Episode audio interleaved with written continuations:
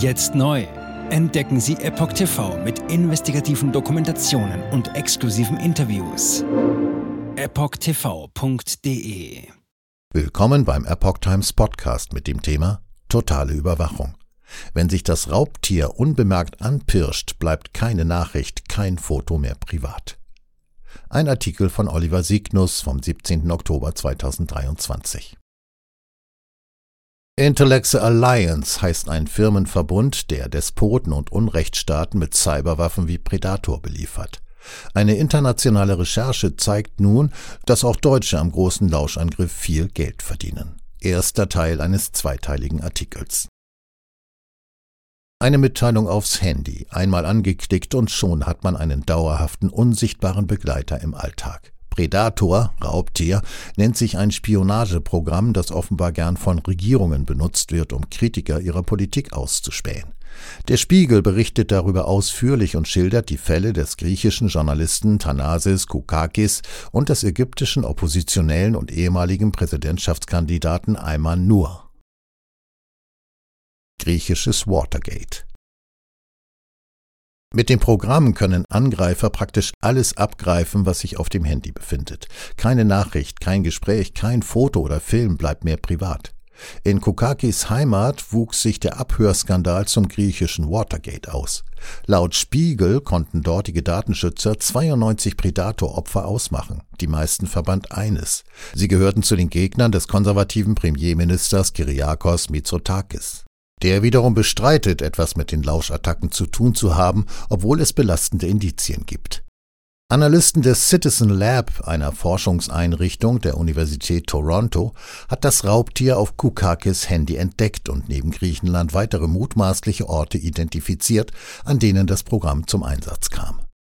Dazu gehören neben den bereits genannten Griechenland und Ägypten auch Indonesien, Madagaskar, der Oman wie Serbien. Auch dort waren den Mächtigen unbequeme Menschen das Ziel. EU-Abgeordnete. Es ist ein europäisches Problem. Ermittlungsbehörden nutzen Spionageprogramme wie Predator, um Kriminelle zu fassen. Doch würden damit auch tagtäglich unbescholtene Menschen ausgespäht, sagt die liberale Europaabgeordnete Sophie Entfeld aus den Niederlanden. Auf den Handys seien keine Informationen mehr sicher. Die Überwachungsindustrie habe überall in Europa echte Hotspots installiert, die Spionagefirmen mit einem verlässlichen Finanzsystem und Steuererleichterungen unterstützten. Die Niederlande, Frankreich, Irland, Luxemburg, Zypern, Bulgarien und viele andere Länder helfen mit, dass Menschen weltweit ausspioniert werden, sagte Infeld. Es ist ein europäisches Problem. Nach einjähriger investigativer Recherche unter Leitung der European Investigative Collaborations EIC veröffentlichten das französische Investigativportal Mediapart und der Spiegel Dokumente, die einen Einblick in die geheime Welt der Erfinder, Finanziers und Verkäufer furchteinflößender Spionagewaffen wie Predator ermöglichten. Spezialisten von Amnesty International AI begleiteten die Recherche mit technischen Analysen. Alarmierend sei dabei, dass viele Spuren der skrupellosen Spionageanbieter nach Deutschland führen, in das selbsternannte Mutterland des Datenschutzes und der informationellen Selbstbestimmung. So habe sich ein politisch bestens vernetzter Unternehmer aus Hamburg in zwei Skandalfirmen eingekauft. Mit viel Geld unterstützte ein kunstbeflissener Mäzen aus Berlin die Entwicklung der Spionagesoftware, so der Spiegel weiter. Eine der wahrscheinlich gefährlichsten Unternehmungen. Die monatelange Recherche zu den Predator-Files basiere auf tausenden Gerichtsdokumenten, Verhörprotokollen und vertraulichen Firmenpräsentationen. Dabei werde deutlich, wie europäische Geschäftsleute seit mehr als einem Jahrzehnt Despoten und Unrechtsstaaten mit neuesten Überwachungswerkzeugen ausstatteten und prächtig daran verdienten. Finanziert, unterstützt und beraten aus Deutschland schlossen sich diese Firmen zu einer Allianz zusammen. Intellectual Alliance half dabei, Menschen in großem Stil auszuspionieren. Dieser Verbund ist eine der wahrscheinlich mysteriösesten und gefährlichsten Unternehmungen Europas. Die Anfänge von Predator gehen auf einen Mann zurück, der einst in der Unit 81 diente, einer streng geheimen Formation der israelischen Armee. Tal Dilian 62 führte die Cyber-Elite-Einheit als Kommandeur. Sein Abschied nach rund 25 Jahren fiel wenig ruhmreich aus. Es stand der Vorwurf im Raum, dass er sich bereichert habe. Er machte sich im Überwachungsgeschäft selbstständig. 2018 entdeckte er ein Start-up in Nordmazedonien namens Sidetrox. Programmierer arbeiteten dort an einem neuen Spionagewerkzeug, doch die Entwicklung kostete viel Geld. Das Start-up konnte die Gehälter nicht mehr zahlen. Delian übernahm Sidetrox mit seiner Firma Aliada. Die Entwicklung des Programmes ging weiter und bekam später den Namen Predator. Kredit in zweistelliger Millionenhöhe. Das Geld dafür besorgte sich Dilian in einer unscheinbaren Einkaufsstraße in Zossen, einer kleinen brandenburgischen Stadt südlich von Berlin. Dort hat die Firma Davidson Technology Growth Dab ihren Sitz. Der Chef Aaron Davidson kam 2005 aus Tel Aviv nach Deutschland, um Fonds des SAP-Gründers Hasso Plattner zu verwalten. Seit 2014 ist er als Risikokreditgeber selbstständig. Die Aussichten des Predator-Unternehmens überzeugten ihn. Er stellte der Firma einen zweistelligen Millionenkredit zur Verfügung. Das Geld stammte aus einem von ihm verwalteten Fonds. In diesen investierten laut Spiegel unter anderem Leo Rokeach, Geschäftsführer der Langwitzer Lackfabrik und der Immobilienunternehmer Arthur Süßkind. Ebenfalls beteiligt sind Großhotelier Michael Zehden, Rolf Christoph Dienst, der Mitglieder des Portals ImmoScout und Heinrich Arnold, der ehemalige Chef der Forschungs- und Entwicklungsabteilung der Deutschen Telekom. Mit Millionenbeträgen beteiligt. Einer ragte besonders hinaus, der Kulturinvestor Joram Roth. Der Berliner, Sohn des verstorbenen Immobilienmoguls Raphael Roth, besitzt Beteiligungen an einem Kulturmagazin, an einer Fotomuseumgruppe und hat zudem das traditionsreiche Tanzlokal Klärchens Ballhaus in der Mitte der Hauptstadt gelegen gekauft und saniert. Roth steckte nicht nur Geld in den Fonds von Davidson, er beteiligte sich auch mit zusätzlichen 1,5 Millionen US-Dollar an der neuen Zytrox-Mutter Aliada und bekam dafür laut internen Firmendokumenten 2,5 Prozent der Anteile. Im Sommer 2019, nur wenige Monate nach den Kapitalspritzen aus Deutschland, lud Ex-Militär Diljan das US-Wirtschaftsmagazin Forbes nach Zypern ein. Der Israele gab den Journalisten ein ausführliches Interview und startete eine Produktpräsentation vor laufenden Kameras, sehr unüblich für seine Branche. Er zeigte einen schwarzen Van mit verdunkelten Scheiben. Der frühere Krankenwagen war nun umgebaut zu einer mobilen Lauschzentrale, vollgepackt mit Servern, Monitoren und Antennen im Wert von mehreren Millionen Euro. Wir werden sie orten, verfolgen und identifizieren, sagte Delian. Vor laufenden Kameras drang er in das Huawei-Handy eines vermeintlichen Opfers ein, das er 100 Meter entfernt positioniert hatte. Der Telefonbesitzer bekam davon nichts mit. Er musste nicht einmal auf einen Link klicken, lautlos schlich sich der Predator in das Smartphone. Das Vorgehen nennt sich Zero-Click und ist so etwas wie die Meisterklasse der digitalen Spionage. Delian wurde unvorsichtig, schwärmte gegenüber den Journalisten davon, dass er bis zu 500 Millionen Dollar verdienen könne. Sie wollen es vielleicht nicht wissen, aber jemand weiß immer genau, wo Sie gerade sind. Die ganze Zeit, sagte er. Konsortium europäischer Überwachungsfirmen. Als er die Forbes-Journalisten empfing, hatte er seinen Aktivitäten einen neuen Namen gegeben. Er sprach nun von der Intellexa Alliance. Dabei handelte es sich um ein Konsortium europäischer Überwachungsfirmen, die sich gegenseitig unterstützten und Sicherheitsbehörden mit modernsten Spionagewerkzeugen beliefern wollen. Wir arbeiten nur mit den Guten zusammen, erläuterte Delian. Aber manchmal benehmen sich die Guten nicht gut.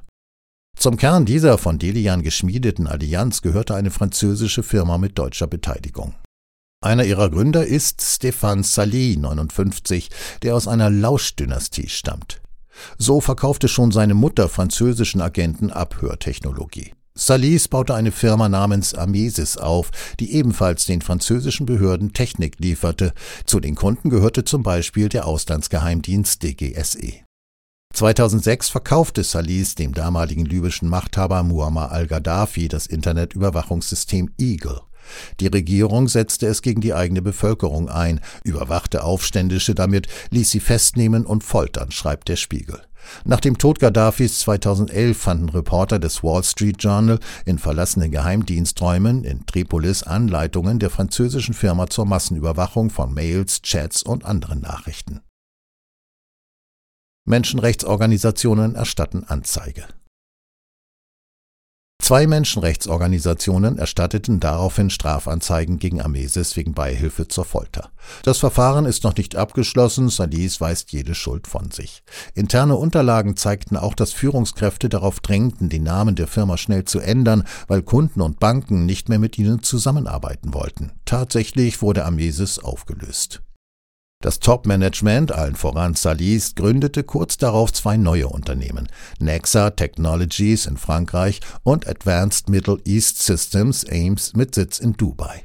Zum alten Namen fehlten nur noch zwei Buchstaben. Nexa übernahm die Produktion von Amesis und gab auch ihnen neue Namen. So wurde aus Eagle Cerebro.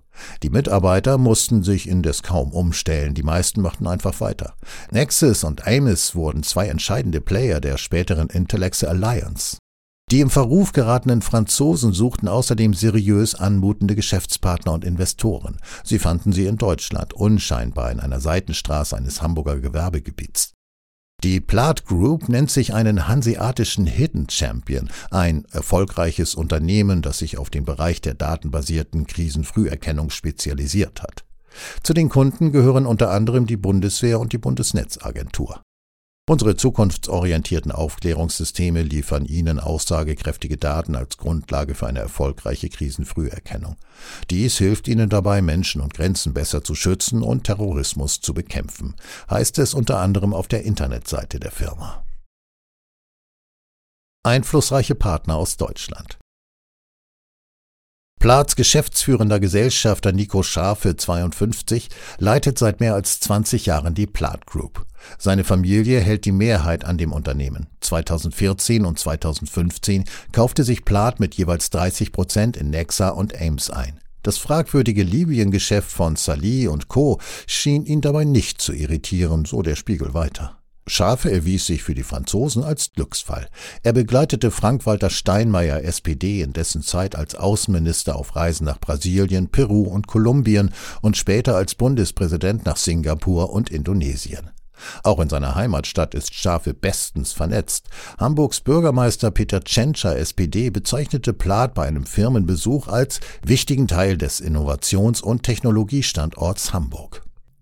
Obwohl Plath nur eine Minderheitsbeteiligung an Nexa kaufte, erhielt seine Firma zwei von vier Sitzen im Aufsichtsrat. Schafe übernahm einen Posten persönlich, ein Vertrauter den zweiten. Auf Nexa-Seite stießen Stefan Sali dazu, Drahtzieher des Libyen-Deals, sowie einer seiner langjährigen Kollegen. Offenbar durfte ab diesem Moment keine wichtige Entscheidung mehr ohne Plath getroffen werden. Der Hamburger genehmigte praktisch alle Verträge über 200.000 Euro. Geschäften mit Risikokunden musste Plath zustimmen. Selbst Mietverträge über 20.000 Euro ließ er prüfen. Auch sicherte sich Plath das Recht, jedes wichtige Firmendokument jederzeit anfordern zu dürfen. Ebenso sollte Nexa keine Länder unter einem Waffenembargo beliefern. Alle Exportprozesse begleitete fortan ein Anwalt von Plath. Alles sah nach deutscher Gründlichkeit aus, zumindest auf dem Papier. Die Fortsetzung folgt in Kürze. Jetzt neu auf Epoch TV. Impfgeschichten, die Ihnen nie erzählt wurden. Eine eindringliche und aufschlussreiche Dokumentation, deren Trailer YouTube nach drei Minuten entfernt hat. Schauen Sie für nur kurze Zeit die gesamte Doku kostenfrei. Jetzt auf epochtv.de. Ich war geimpft worden. Ich begann unkontrolliert zu zittern. Er verstarb 33 Tage später. Ich kann meinen Kopf nicht aufrecht halten. Dann brach ich zusammen, ganz plötzlich. Vom Start weg haben wir nicht die Bedingungen erreicht, die normalerweise erreicht werden müssen.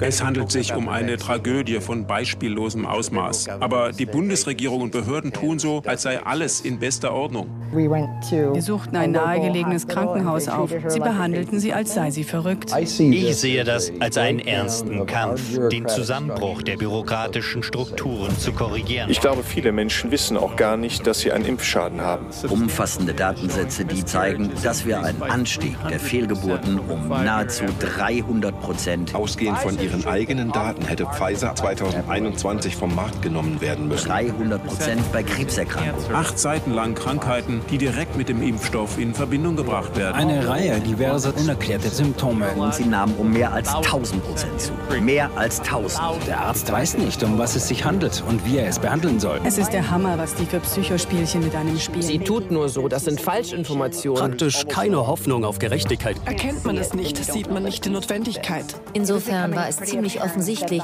und das Krankenhaus wusste, dass etwas im Gange war. The virus with every vaccinated person. In other words, you become a dead end to the virus. Vaccinated people do not carry the virus, don't get sick. Wie hätte ich ahnen sollen, dass es das letzte Gespräch mit meinem Sohn sein würde? Sie wissen bis ins kleinste Detail, was da vor sich geht. All das kennen sie. Und dennoch eilt niemand der Wahrheit zu Hilfe. Die verborgene Krise. Impfgeschichten, die Ihnen nie erzählt wurden. Eine Originaldokumentation von Epoch Times. Jetzt kostenfrei auf verborgenekrise.de ansehen. Aufgrund von Zensur ist diese bedeutende Dokumentation nicht über die sozialen Medien teilbar. Leiten Sie diesen Link an Freunde und Bekannte weiter und tragen Sie so die Botschaft dieser mutigen Menschen in die Welt.